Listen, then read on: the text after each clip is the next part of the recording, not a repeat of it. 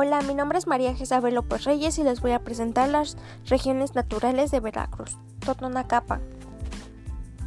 Presentamos ante ustedes la historia y subsistencia de la gran cultura, que a pesar de no ser de las primeras de México, ha logrado perturbar hasta la actualidad, dando muestra de la gran diversidad cultural existente en nuestro país. Totonacas, culturas de ayer y hoy.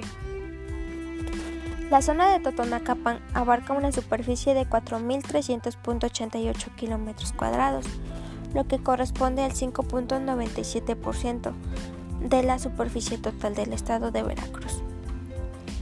El clima de esta zona, según Soto en 1986, pertenece al grupo A, a un clima cálido húmedo, con promedio de temperatura anual de 22 y 26 grados centígrados.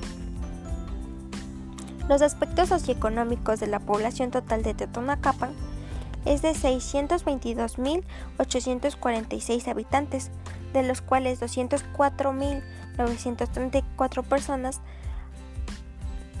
conforman la población económicamente activa, lo que significa que el 32.9% de sus pobladores cuenta con un salario de sector productivo.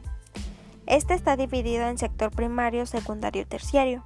Según la agricultura de Totonacapan, cuentan con una superficie agrícola de 104.523 habitantes. Corresponde al 24.30% de la superficie total de, de los cultivos cítricos, que sería el maíz, frijol y chile, así como cultivos perentes como cítricos como café, papaya y plátano. Estos cultivos en su mayoría son de agricultura temporal. Según la ganadería, en la zona de Totonacapan, esta actividad primaria como mayor extensión territorial cuenta con 171.783 habitantes.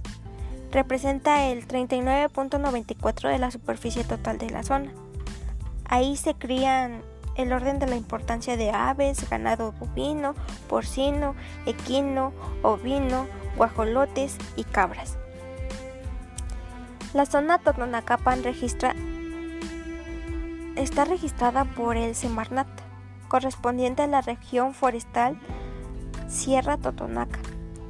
Esta zona es muy conocida localmente por la importancia producción de muebles de maderas finas.